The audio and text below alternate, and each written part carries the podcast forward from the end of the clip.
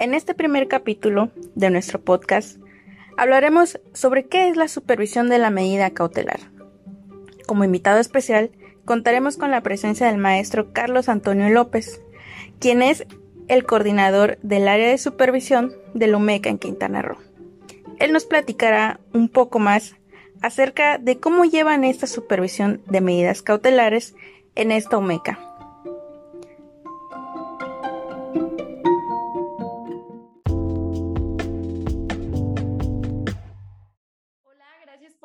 Escucharnos, gracias por estar aquí para saber un poquito más sobre las medidas cautelares. El día de hoy vamos a tener una pequeña charla hablando más o menos de qué son las medidas cautelares, dónde se supervisan, todo en general que, que de repente escuchamos en las noticias, que hemos escuchado de algún familiar. Vamos a conocer un poquito más sobre este proceso.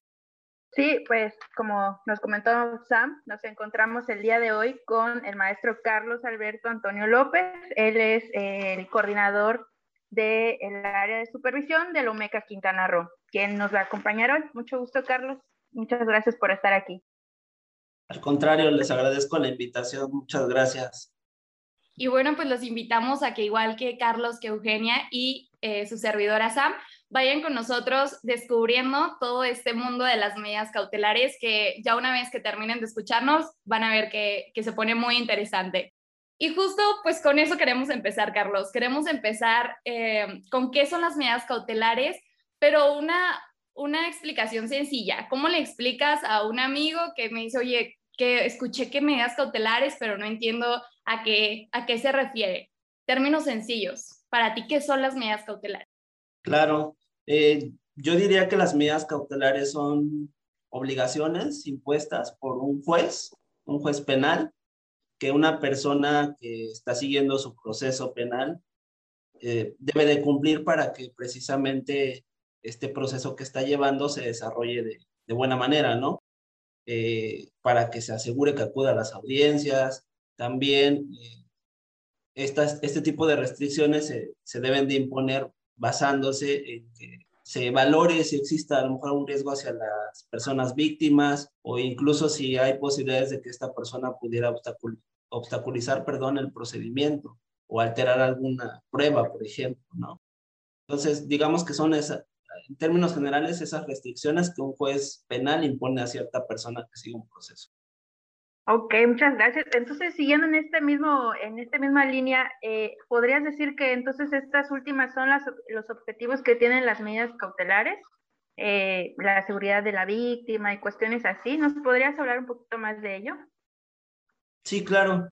Eh, precisamente el, el, Código Nacional de Procedimientos Penales señala que para la imposición de, de estas medidas se debe de tomar en cuenta precisamente esas tres principales eh, acciones, ¿no? El que se pueda asegurar la presencia de la persona en el proceso penal, que no haya riesgo hacia la víctima y que pues no se obstaculice el proceso. Obviamente, pues esto se va a analizar eh, conforme a las pruebas que presente tanto el Ministerio Público como la defensa, ¿no? Que puede apoyarse, y me adelanto un poquito a la función que hacemos, pues de una evaluación de riesgos procesales.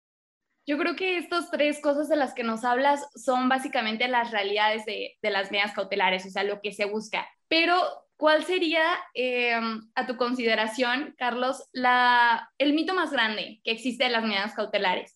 No sé, ahorita se me viene a la mente que un mito grande puede ser como que las medidas cautelares eh, sean ya a lo mejor una, una especie de, de pena anticipada o cosas así. ¿Cuál tú consideras que es el mito más grande que tienen las personas? que de las medidas cautelares. Sí, fíjate que yo eh, me voy un poquito más por el mito de que se piensa de que las personas no pueden estar en libertad en un proceso penal. Eh, es decir, que las personas no cumplen con las medidas cautelares. Y esa situación evidentemente no, no es real, ¿no? Porque si buscamos un poquito a lo mejor en Internet sobre las medidas cautelares, vamos a encontrar que pues regularmente a nivel nacional, 90% de las personas, si no es que más, cumplen con las medidas. Entonces, yo creo que ese es más que nada el mito que, que dicen, ah, es que como una persona va, va a estar libre, ¿no? En su proceso, si robó o, no sé, cometió violencia familiar, pero pues al final de cuentas hay una, un área que se encarga de, supervisar que esto cumpla e incluso creo que es beneficioso, ¿no? Para las personas imputadas el llevar su proceso en libertad y, y creo que eso incide en que cumplan más, ¿no? Okay. Nos estás mencionando ahorita que pues existen áreas que se dedican a, vigilar estas medidas, ¿no? Eh, tengo entendido que estas áreas se llaman UMECAS, ¿no? Eh, bueno, en diferentes eh, partes del país llevan diferente nombre, pero en fin, llevan el mismo objetivo, ¿no? ¿Qué son estas, estas UMECAS y cómo es que surgen?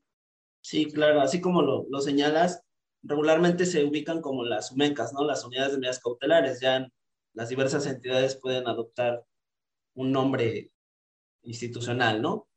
Pero sí, eh, estas unidades tienen como sustento la metodología de los servicios previos al juicio y básicamente eh, sus principales funciones son la de, en primer momento, evaluar los riesgos procesales de, las personas que están a punto de iniciar un proceso penal y, eh, pues ya en su caso, si se les otorga alguna medida en libertad, el supervisar que cumplan con estas medidas, ¿no?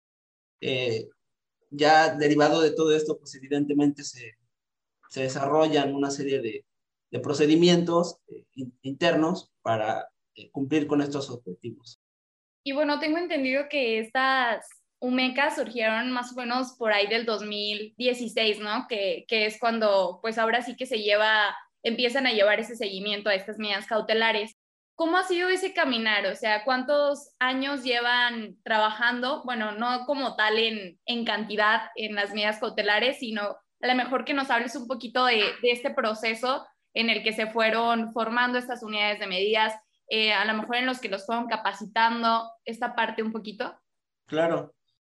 Eh, pues tengo conocimiento que eh, esto se inició desde el 2011, pero desde el adolescentes.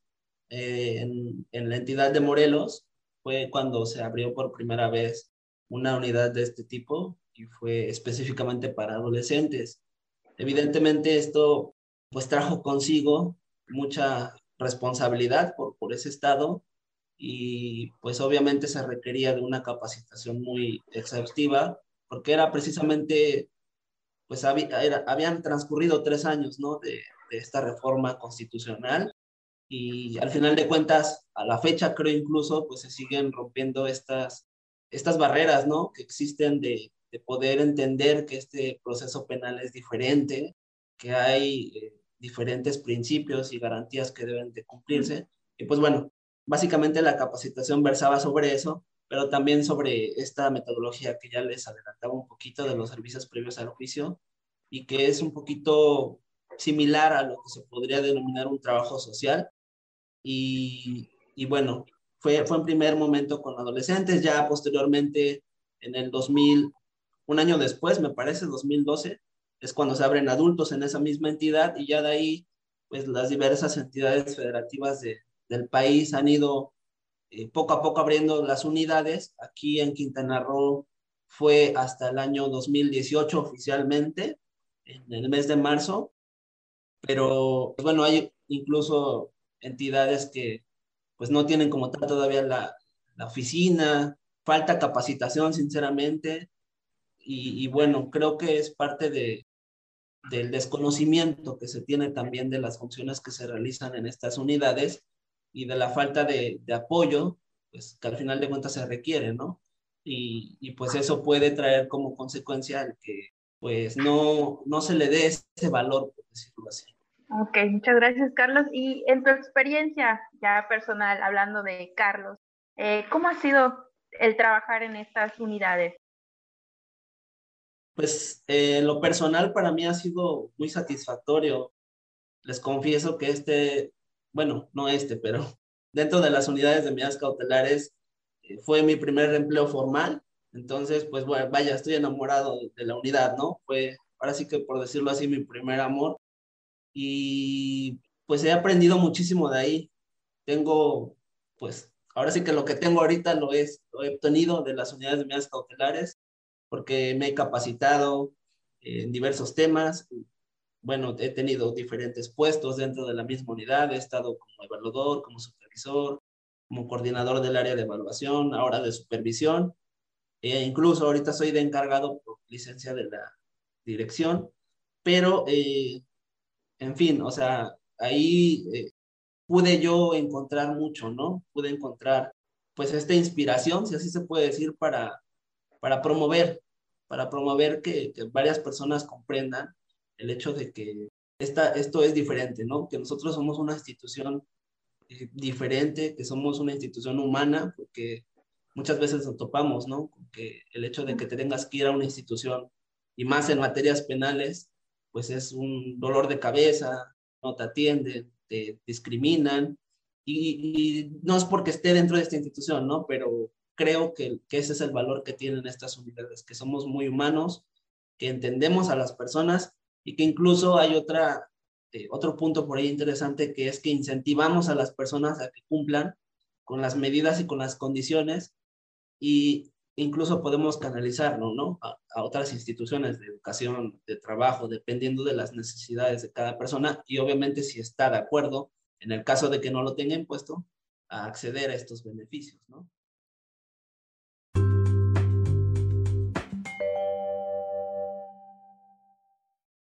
Me parece muy importante el punto que mencionas de que sean una institución humana, porque justamente siento que en la materia penal de repente se nos olvida que, tratamos con personas y, y, se vuelve una materia muy rígida o muy dura. Entonces creo que es importante justamente hablar de, pues de las medidas cautelares, de lo que han hecho las UMECAS, que en realidad ha sido mucho y que ha sido un proceso pues difícil a partir de, de estos cambios que trajeron la reforma, de, esta, de esto que hablabas de que, bueno, sí, empezó desde tal año, pero en muchas unidades apenas se, se están como eh, terminando de edificar y bueno, de eso hablaremos un poquito más, más adelante. Ahorita eh, me gustaría tocar el tema del que hablabas hace un momento sobre el mito más grande que era que las personas podían realmente vivir sus procesos o llevar sus procesos em, fuera de la prisión preventiva, ¿no? Entonces, que esto se daba también a partir de, pues incluso googleándolo, ver cuáles son los observatorios. Y justo nosotros nos topamos con el observatorio del IJPP, me parece que fue en, en 2017 cuando hicieron este observatorio y pudieron darse cuenta en ese observatorio que las medidas más utilizadas eran la presentación periódica ante alguna autoridad, eh, la prohibición de salir de, del país o también de acercarse a, a, ciertas personas, ya sea pues que la víctima o demás, ¿no? Y la exhibición de, de una garantía económica y resguardo domiciliario. O sea, de las 14 medidas que había, pues ellos observaban que eran las más utilizadas. En UMEC en la que te encuentras ahora, ¿estas medidas siguen siendo las más supervisadas o hay alguna que haya a lo mejor eh, ubicado en los primeros lugares? Eh, pues fíjate que no, eh, básicamente, pues sí, coinciden, ¿no? Que, regular, la que más se impone es la firma, que es la, de la fracción primera, ¿no? Y ya de ahí, aquí en Quintana Roo, la, la que le sigue es la de la prohibición de salir de, del país, de la localidad o alguna, eh, algún lugar en específico vaya. Y, pues bueno, de ahí vienen las no acercarse al domicilio, no acercarse a la víctima y la, la garantía. Entonces, básicamente, respecto de ese estudio, pues sí coincide literal, ¿no? Con, lo que tenemos aquí en, en Quintana Roo. Nada más, la única que no entraría de las que mencionaste, pues es el resguardo domiciliario. Y de hecho casi no hay, no hay muchos resguardos aquí en Quintana Roo. Ok, siguiendo eso que dice eh, Sam, eh, de pues cuáles son las del, catálogo que hay de, de, las medidas cautelares, cuáles son las, las que más tienen, ¿cuáles consideras tú que serían las que menos se ocupan? Claro, pues de hecho son las que tienen que ver con la suspensión temporal en el ejercicio del cargo o de determinada actividad profesional o laboral. Eh, igual una que creo que nunca he visto que se imponga es la inmovilización de cuentas o valores. Este, no, son medidas, vaya que, bueno, de hecho, una creo que es la que se ha impuesto aquí en Quintana Roo, si mal no, no, no recuerdo, pero sí, son esas tres las que menos se imponen, ¿no? ¿Y a qué crees que se deba esto? O sea, ¿había alguna razón en específico o, o, por qué? Pues no quisiera atreverme a decir que es porque se trata de profesionales, ¿no? Por decirlo así, porque pues, como que esas medidas van un poquito encaminadas ya a cuestiones pues, monetarias grandes, grandes cantidades, eh, pues en el ejercicio público realmente muy pocas veces vemos que haya delitos involucrados, ¿no? O al menos que se sigan, ¿no? Porque a lo mejor pues, sí existen, obviamente, pero es muy difícil que se sigan estos procesos en contra de funcionarios públicos, que creo que es donde cabría un poquito más esta situación, ¿no? Entonces, yo lo atribuiría a eso, pero pues evidentemente no tengo la certeza de que sea así. Y siguiendo esta parte de análisis de las medidas cautelares, em, en tu experiencia y a lo mejor en el trabajo en el que estás ahorita, ¿existen más hombres o más mujeres supervisados? Más hombres. Eh, creo que, es, que también cuando estuve, estuve en Morelos también, pues siempre, siempre eran más hombres. Y aquí en Quintana Roo aproximadamente es un 15% de mujeres respecto de la totalidad de hombres. Y, creo que así es a nivel nacional. O sea, son menos las mujeres que, que se ven en estas situaciones. Ok, y en esta totalidad que nos hablas, ¿quiénes suelen cumplir más? Eh, las, ¿Los hombres o las mujeres?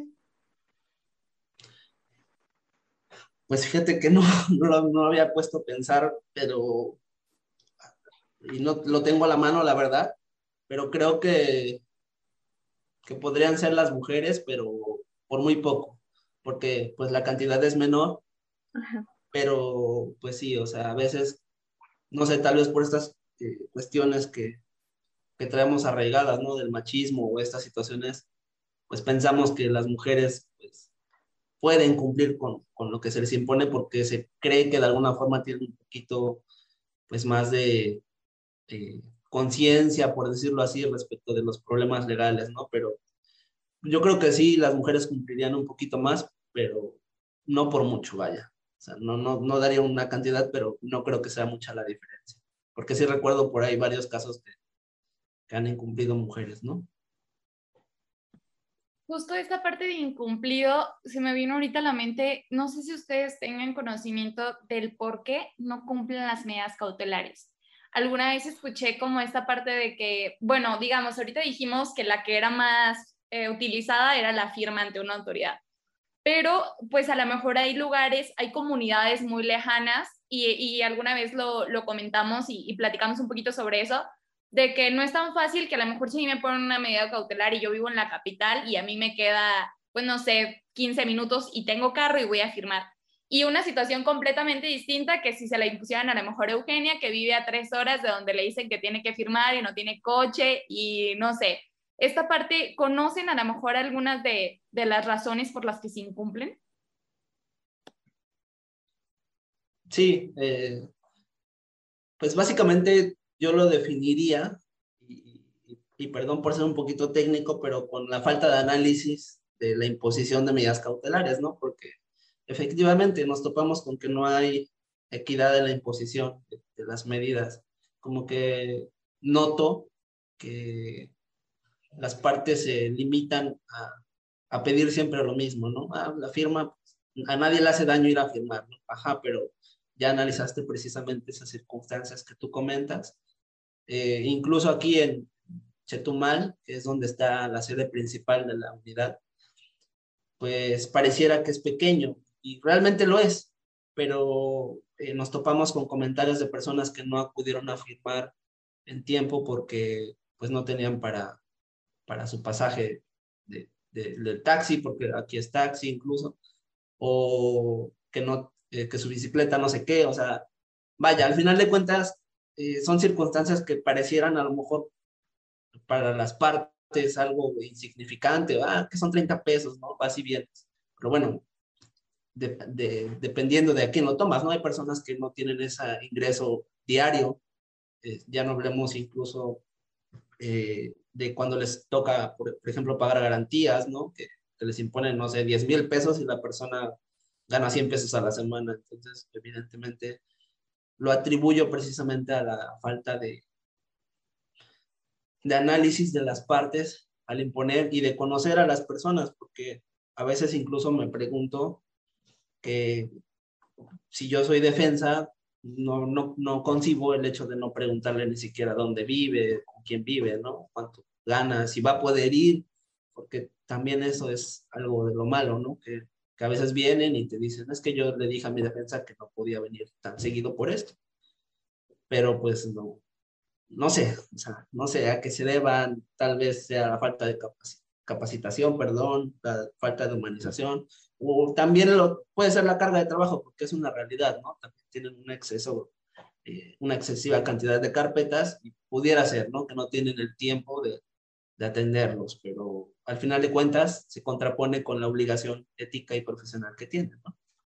Sí, me parece ah, sumamente importante y coincido contigo en esta parte de que tiene que ser un esfuerzo coordinado. O sea, si ustedes como institución, como UMECA, están supervisando esta parte, yo creo que los, pues los encargados de llevar estos procesos también deberían de interesarse de la misma forma para que justo así se articule todo lo que estamos buscando y que son los mismos objetivos y que de esta manera pues se tengamos mejores resultados, ¿no? Tanto en la supervisión como en el proceso, o sea, en ambas cosas. Y esto se da a partir de conocer de manera individualizada la situación de cada persona. Creo que es también a lo que hacías referencia en la parte en la que decías que eran una institución muy humana, porque justo no es como que generalicen, sino que pues van una persona por persona, ¿no? Y a situaciones de cada persona. Y pienso que, que debería de ser así en todos los momentos y del proceso. Pero bueno, yo creo que aún ahí hace, hace falta mucho por trabajar en esa parte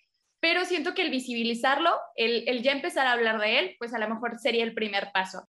Y siguiendo justo esta línea eh, que comentábamos de, pues de las, de las personas con ciertas características, nos gustaría saber cómo se adapta esta supervisión a personas pertenecientes a lo mejor alguna etnia o algún pueblo indígena o incluso cómo se adapta a personas extranjeras. No sé si incluso tengan ustedes identificado, además de personas extranjeras, personas eh, que pertenecen a una étnica, alguna otra persona en la que a lo mejor necesiten otro tipo de, no sé, de manera de, de supervisarlas. Claro.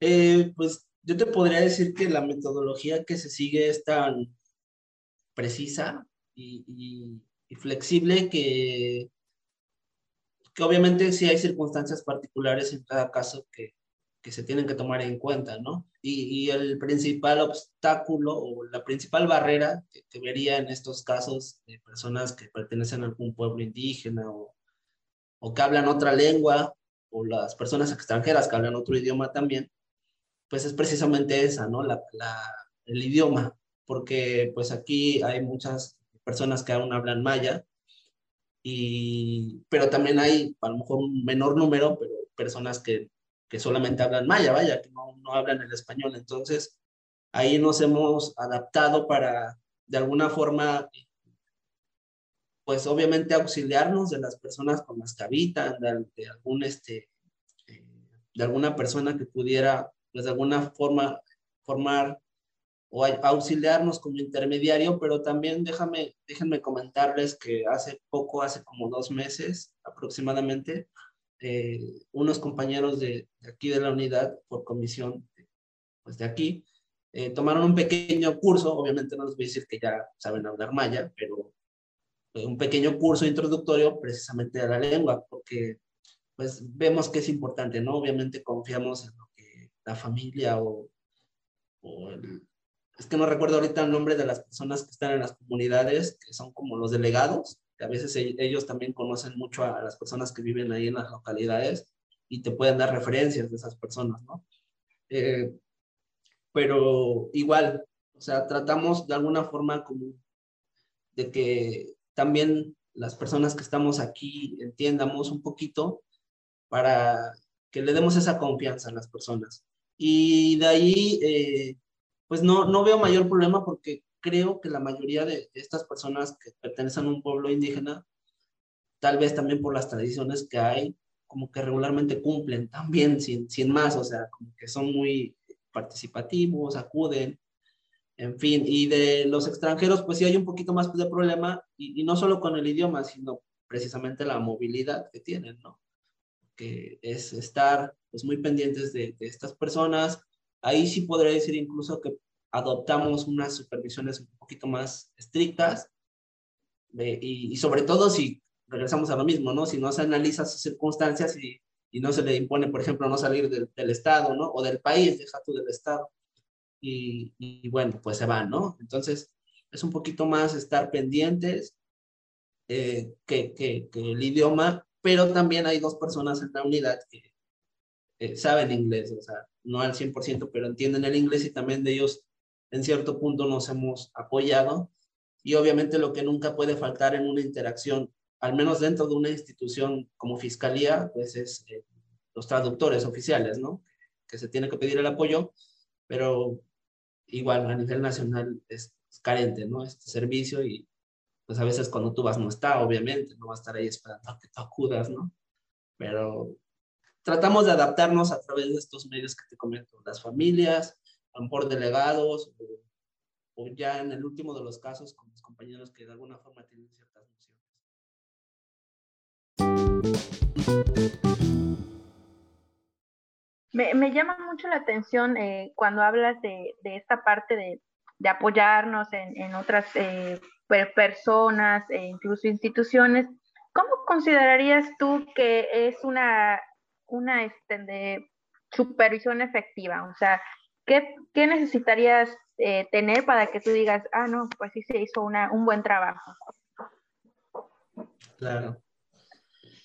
Pues no sé si mi respuesta vaya a controvertir a lo mejor a las demás personas que pudieran preguntarle esto que trabajan en las unidades de medidas cautelares, pero, pero yo definiría que una supervisión efectiva es cuando una persona puede terminar su proceso, una persona imputada puede terminar su proceso penal por salida alterna, por procedimiento abreviado, por sentencia.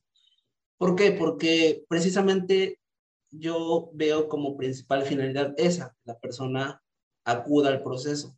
Es decir, que le estemos recordando las audiencias, que verifiquemos que vaya.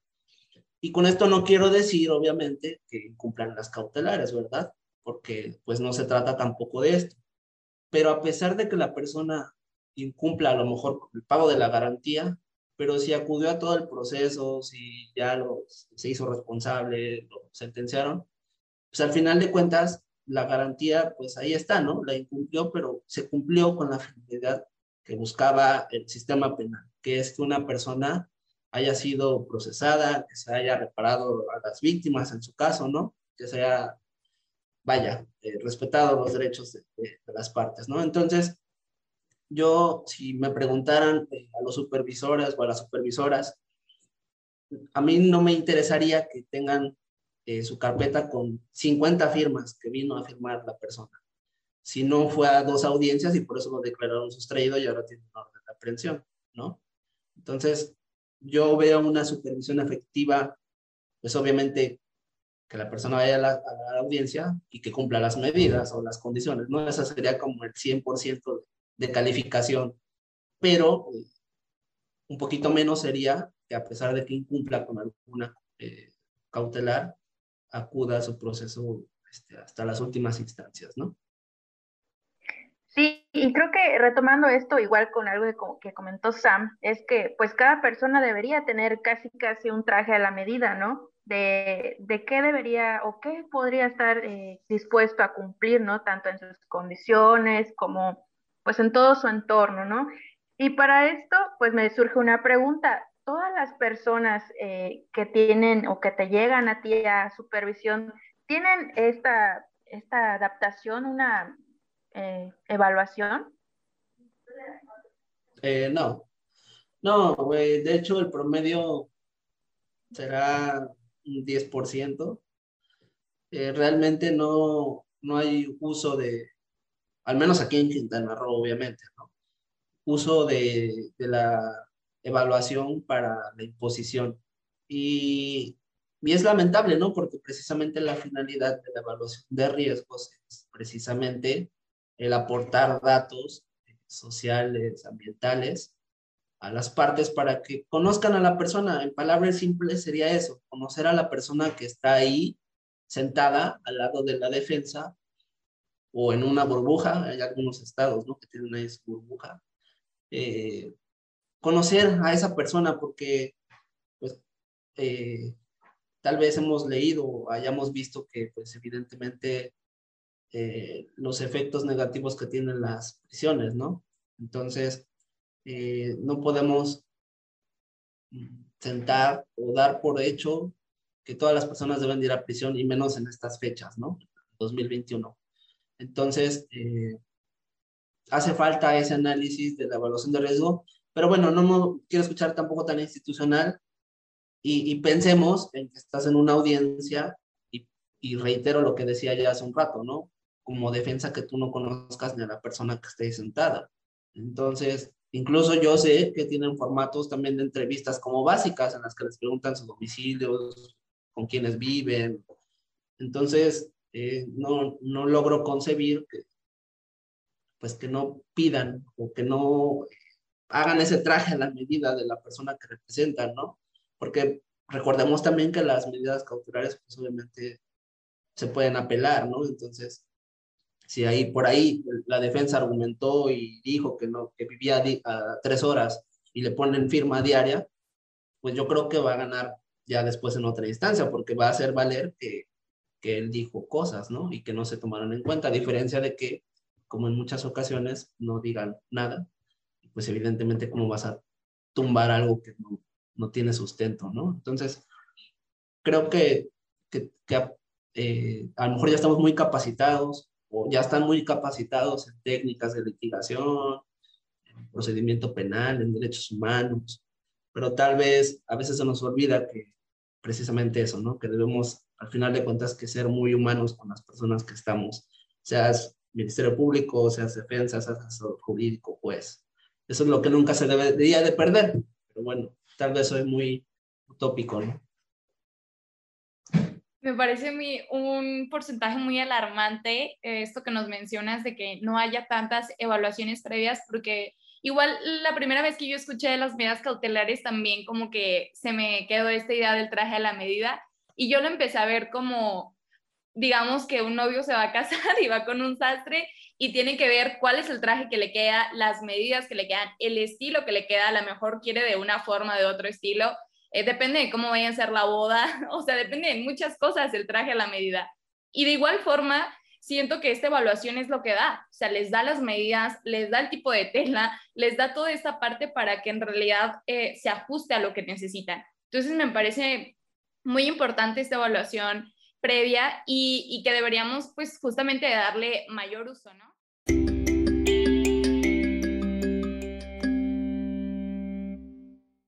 Entonces, para ya adentrarnos ahora sí en este tema de la evaluación previa, Em, me gustaría que nos platicaras un poquito de cuál es este proceso que se sigue para, para una evaluación de riesgos, eh, quién la solicita, eh, cuál es como, no sé, paso uno hacer esto, paso dos, que nos hables un poquito sobre eso. Claro, sí, con gusto.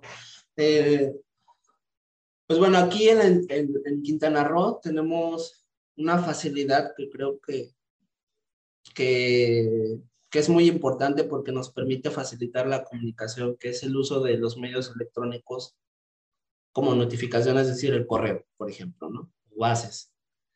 Porque, pues, eh, ahora sí que, como dijera, ¿no? El futuro es hoy, o sea, ¿para qué quieres ir y llevar 10 copias y entregarlo y trasladarte si puedes enviar un correo y llegar rápido, ¿no? Entonces, bueno, aquí en, en Quintana Roo aceptamos las solicitudes por correo obviamente pues debe de venir sellada por la institución, firmada, o si es por un imputado, pues evidentemente verificar que sea su firma, su credencial, o, o si lo pide el defensor, pues debe de venir su nombramiento. Entonces, digamos que el paso uno es pues, recibir la, la, solicitud de la evaluación, ¿no? Ya dependiendo del de, eh, lugar en el que se encuentre esta persona detenida, que puede ser en en instalaciones de la fiscalía o puede ser en algún cerezo, dependiendo de la circunstancia, eh, o incluso en libertad, perdón, cuando se le va a formular imputación. Eh, ya cuando, cuando sabemos dónde está, pues evidentemente se traslada el personal del área de evaluación y llega al lugar en el que tienen que entrevistar. Evidentemente, pues deben de ir con identificación oficial, ¿no? Eh, llegan al lugar, pues obviamente deben de pedir el acceso, eh, una vez que están ya con la persona, le explican qué es la unidad, igual en palabras simples, porque no podríamos, si de por sí las personas que se encuentran detenidas pues, pasan por diversos sentimientos, ¿no? Diversas situaciones, eh, pues hacerle una introducción muy técnica, pues no, no funcionaría, ¿no? Entonces, lo, lo, ideal es que lo hagamos básico, le digamos que somos una institución independiente, eso es importante dejar claro, de la Fiscalía y de la Defensa, que obviamente nuestros servicios son gratuitos.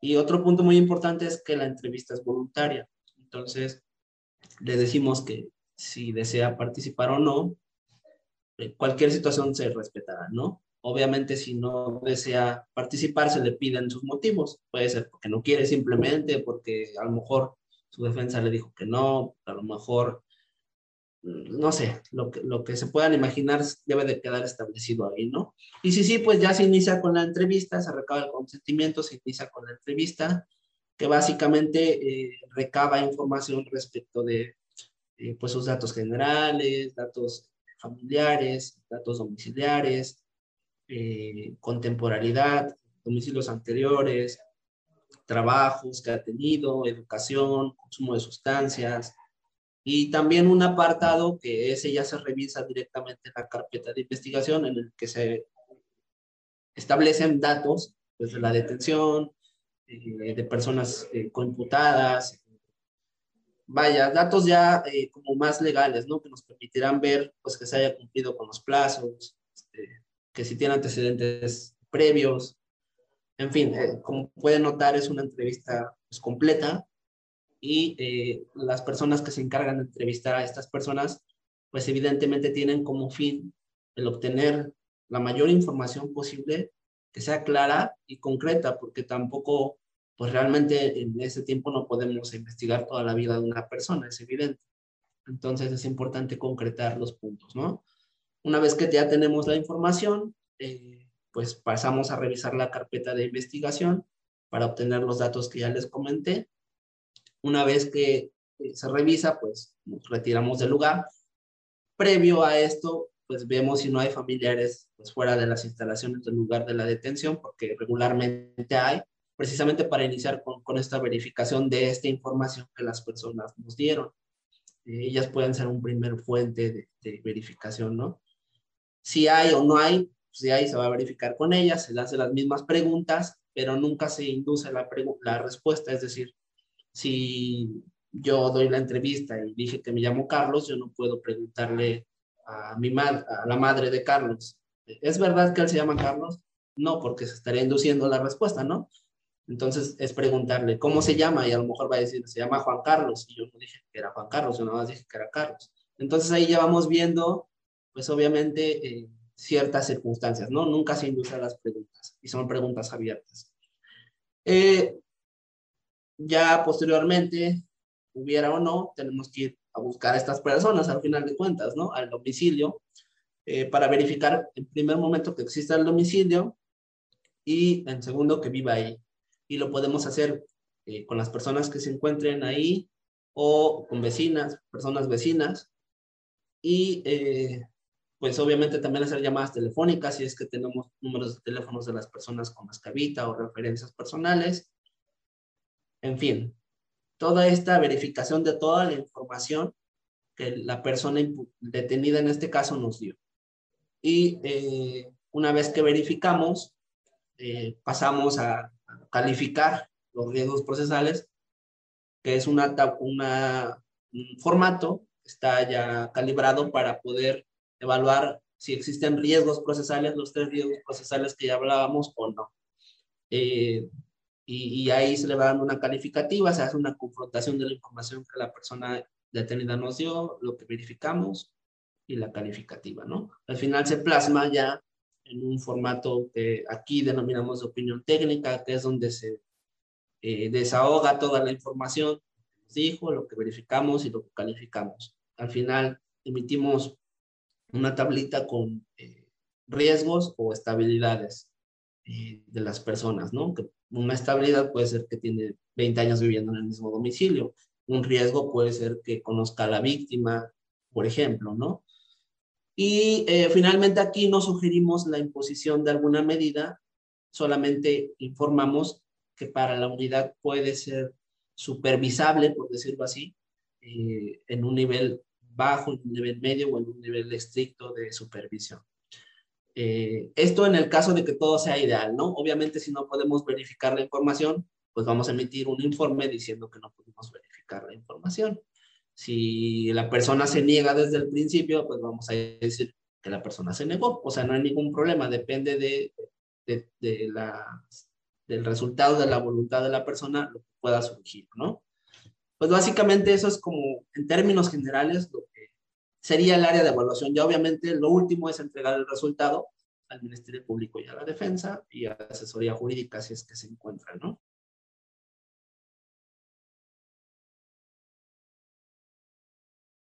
Ok, y, me gustaría retomar un poquito esto último que dijiste en cuanto a qué pasa si la persona no acepta esta evaluación.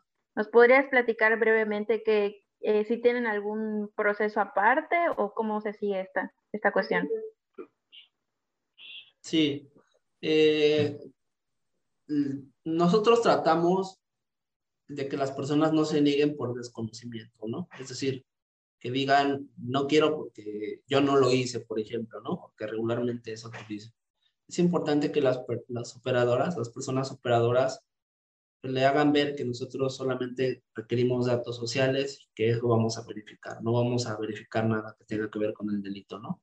Si a pesar de todo esto se niega sus consideraciones, básicamente lo que hacemos es eso, recabar su negativa, nos debe de firmar de que pues está negando a dar la entrevista y nos debe de colocar los motivos, los motivos que digan por qué no. Eh, con esto, eh, dependiendo de, de, de, lo que se trate, porque a lo mejor si dice es que mi defensa no me dijo que iban a venir, pues como autoridad tenemos que hablar con la defensa para decirle, oye, ¿quieres que se le tome la entrevista o no? ¿O lo vas a asesorar para que la, la dé o no? Entonces, a lo mejor ya con eso cambia, ¿no? Pero a lo mejor te dicen, no, no la voy a dar de todos modos, ¿no? Es respetable. Ya lo único que haríamos es dejar esa, esa parte de que sí se le llamó a la defensa, establecerlo y ya lo eh, meteríamos a un reporte, a un informe, ¿no? Un informe de negación en el que expresas todas estas circunstancias.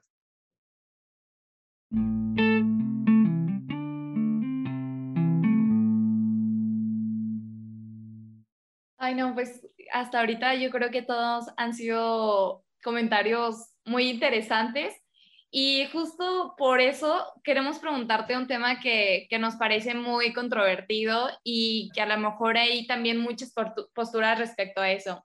¿Cuál es tu postura respecto? Bueno, y además voy a hacer un pequeño paréntesis porque ya nos adelantabas un poco lo que pensabas respecto a la prisión preventiva. Rápidamente retomar un poco qué piensas sobre la prisión preventiva y a lo mejor si nos regalas un poquito tu postura sobre la prisión preventiva oficiosa. Claro. Eh, bueno, de la prisión preventiva, mm, en lo particular yo no tengo ningún problema con ella, ¿no? De hecho, creo que obviamente debe de existir porque pues va a haber casos en los que a pesar de que se valoren o se analicen por las partes estos riesgos, pues probablemente si no haya a lo mejor otra forma, ¿no? Y, tenga que imponerse. En eso yo no estoy en desacuerdo, que no, que no existiera, por ejemplo, ¿no? Obviamente. Eh, de la prisión preventiva oficiosa, al contrario, pues evidentemente sí estoy en contra. Pues para empezar, porque estoy eh, dentro de una institución en la cual pues estoy por vocación, y, pues obviamente se contrapone con la prisión preventiva oficiosa, ¿no? Porque pues una prisión preventiva automática es una sanción anticipada, ¿no? Y bueno, ya a lo mejor algunos o algunas de ustedes han escuchado o leído, y podrían decir, a lo mejor casi cualquier tratado internacional iba a decir que la prisión debe ser la última opción, ¿no? Casi, casi. Entonces, eh, entramos en esta esta controversia de a veces de no dar una explicación lógica de cómo la Constitución puede establecer la presunción de inocencia y, estas medidas eh, alternativas, las medidas cautelares, los derechos humanos, pero por ahí te viene el párrafo, ¿no? De la prisión preventiva oficiosa. Entonces, eh, eh, esa es mi postura de la prisión preventiva oficiosa. Pues obviamente es contraria a, a cualquier derecho humano y no debería de existir. Y la prisión preventiva, yo creo que sí debe de existir, pero pues obviamente debe de ser algo debidamente verificado, debidamente analizado. Y, precisamente como es la última opción, pues evidentemente con esa exhaustividad debería de analizarse, ¿no? Tanto por las partes como por el juez, analizando las circunstancias del caso, de las personas y tomando la determinación. Pero, pues bueno, ya a lo mejor ustedes conocerán, ¿no? Que muchas veces nada más leen el delito y prisión preventiva, ¿no? Prisión preventiva. Y, eso es lo malo porque yo, Carlos, pienso que eso, no, no sé ni qué palabra decir ahorita, pero nos vuelve flojos a las partes porque yo ya sé desde las 12 horas antes, ah, es que lo estás investigando por secuestro, yo como defensa, bueno, ¿qué voy a hacer, no? Voy a la audiencia y ya, ah, oficiosa, pues no, nada que decir, es oficiosa. Y es triste porque a lo mejor no tanto las defensas, ¿no? A lo mejor los jueces que a veces no te dan la opción de debatir ni siquiera, porque te dicen, pero ¿qué vas a debatir si es oficiosa? Tendríamos que entrar ahí en un gran debate y nunca terminaríamos, pero bueno, esa es mi postura, ¿no? Sí, muchas gracias. Y me llama mucho la atención porque pues esta es una perspectiva desde nosotros como pues los que estamos del otro lado, ¿no? ¿Qué, ¿qué es lo que piensas tú que, opinan pues, las personas que están del otro lado, los usuarios, en este caso los imputados o las víctimas? ¿Qué crees que es su percepción sobre el trabajo que hacen ustedes como MECAS y en general de las medidas cautelares? Pues fíjate que por mi experiencia como operador también, reitero, eh, pues bueno, yo tuve casos bajo supervisión, ¿no? Entonces, no todos, obviamente, pero muchos casos te agradecían, ¿no? Te agradecían el hecho de que tú estuvieras recordándoles que tenían que ir a audiencia, de ver si fue y qué pasó en la audiencia, de decirle un día antes, ah, señor, recuerde que mañana tiene que venir a firmar, ¿no? Ah, sí, mañana voy. O, ah, no puedo ir por esto. Si, eh, en fin, eh, el hecho de estar en contacto con ellos o con ellas y, de tener esa eh, capacitación o, incluso esa naturaleza, no sé cómo decirlo, de querer eh, hacer tu trabajo conforme a la metodología, pero también humanista, pues creo que eso hace que haya empatía entre, entre personas que se supervisan y supervisores o supervisoras, ¿no? Y, es difícil porque también obviamente debes de mantener ahí el margen, ¿no? No puedes involucrarte con amistad, mucho menos una relación, ¿no? Con una persona que está supervisando porque, pues bueno, eso ya sería otra cosa ética, ¿no? Pero a lo que quiero llegar es que es tanta la, el contacto que tienes con las personas y depende de, de también de cómo seas, obviamente, con ellas, pero creo que la percepción que podrían tener y porque yo lo vi en muchos casos, es que, pues al final de cuentas, lo reitero, esta es una institución que trata bien a las personas, que las apoya, aunque no es la palabra adecuada, que las apoya. Y, y creo que la mayoría de las personas se van agradecidas por ese acompañamiento que hubo, porque no quiero hablar de una institución en particular, pero muchas veces también no se les hace caso en otras áreas, ¿no? Y te van y te preguntan a ti, es que quiero hacer esto, ¿cómo le puedo hacer? Y ya le dices, ¿no? Eh, creo que, que, que por el lado de las personas que están aquí, por alguna circunstancia o víctimas incluso, tienen una buena percepción de las UMECAS. Si me lo preguntas por el lado de la sociedad en general, que nunca ha tenido un problema penal, pues lamentablemente estoy seguro de que no, no saben que existimos, ¿no? Porque sigue pasando incluso con las propias instituciones que trabajan dentro del sistema penal, que a veces, ¿y quiénes son metas, no? Suele pasar, entonces con la sociedad, pues yo creo que no, pues ni siquiera saben que existimos, ni siquiera, sabe, ni siquiera sé quién eres, ¿no?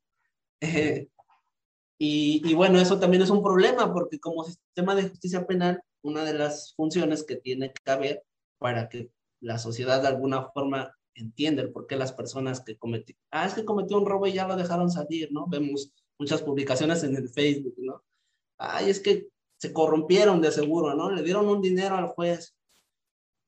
Vaya, son, son situaciones que yo no digo que no vaya a ocurrir algún día, a lo mejor sí, ¿no? Pero que si estas personas supieran que este sistema de justicia penal tiene algo que se llama medidas cautelares, o deja tú que sepan de la unidad, que sepan que el proceso es diferente, ¿no? Probablemente no nos toparemos con muchos de esos comentarios, ¿no? A lo mejor ya analizaríamos, bueno, no voy a decir siempre que el juez fue, qué dejó de hacer el Ministerio Público para que esta persona saliera, ¿no? O qué hizo bien la defensa para que esta persona saliera. No sé, al final de cuentas creo que pues es otra de las partes que, que faltan, ¿no? El socializar todas las autoridades y, y las funciones que podemos aportar.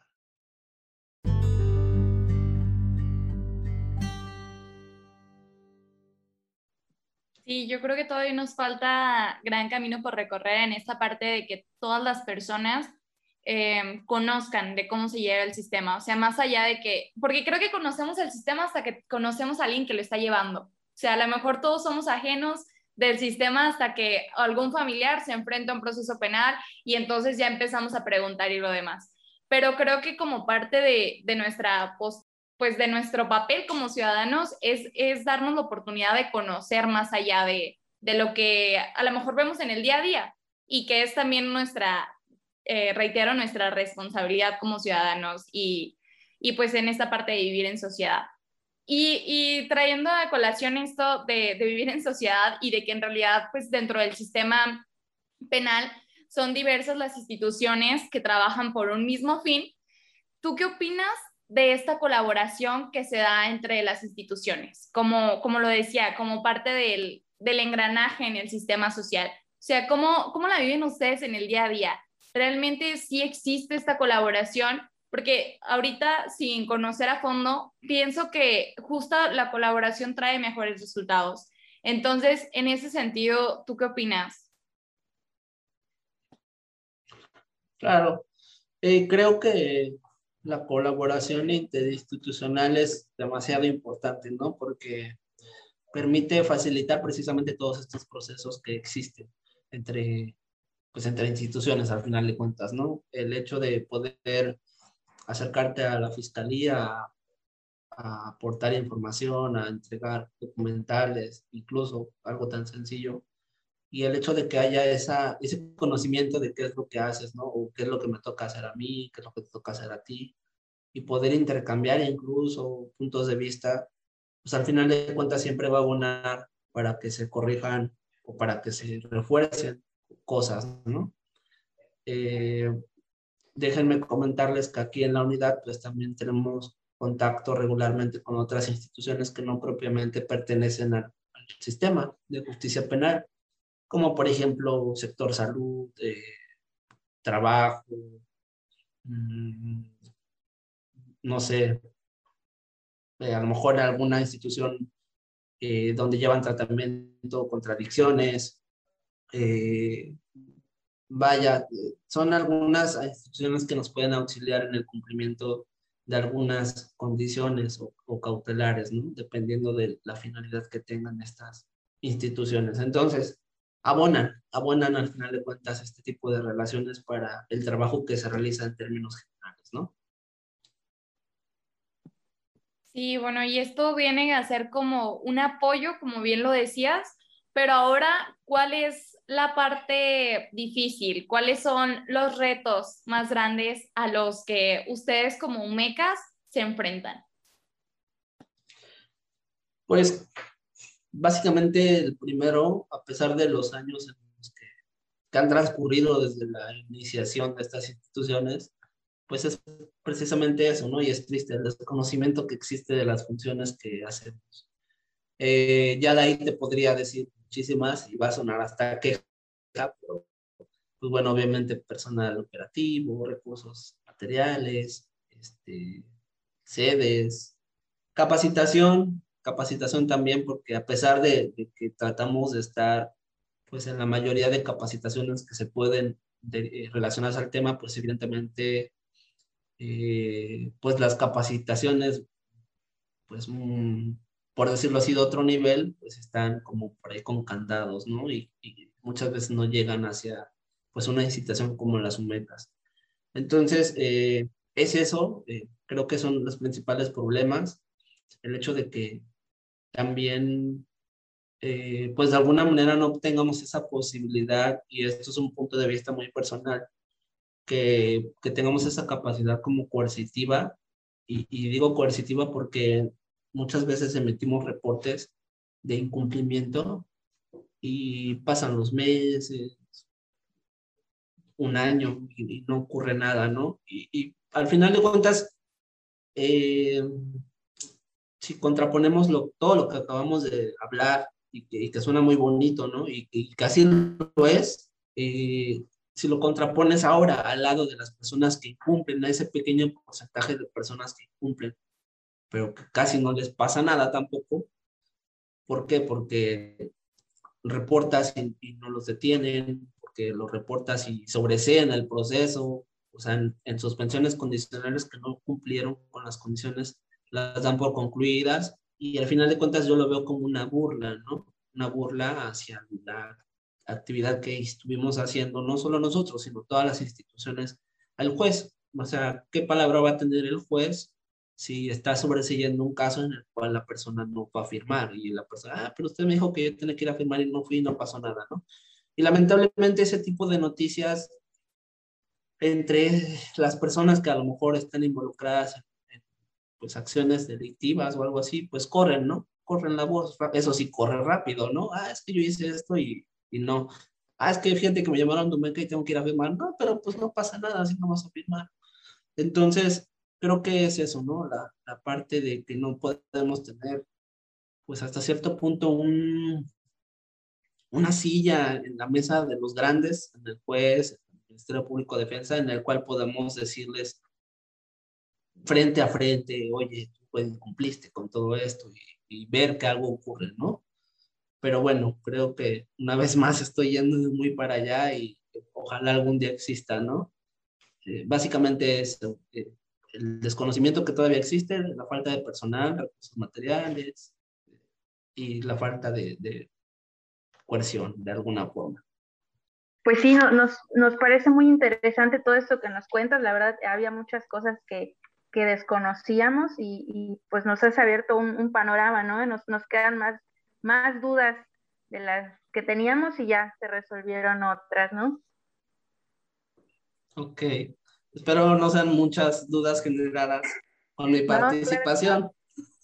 No, no, no, al contrario. Yo creo que el fin que teníamos dentro de esta charla era conocer y adentrarnos más dentro del mundo de, las medidas cautelares y que habláramos de, de todos estos aspectos que, que, bien mencionabas tú, son desconocidos para la sociedad.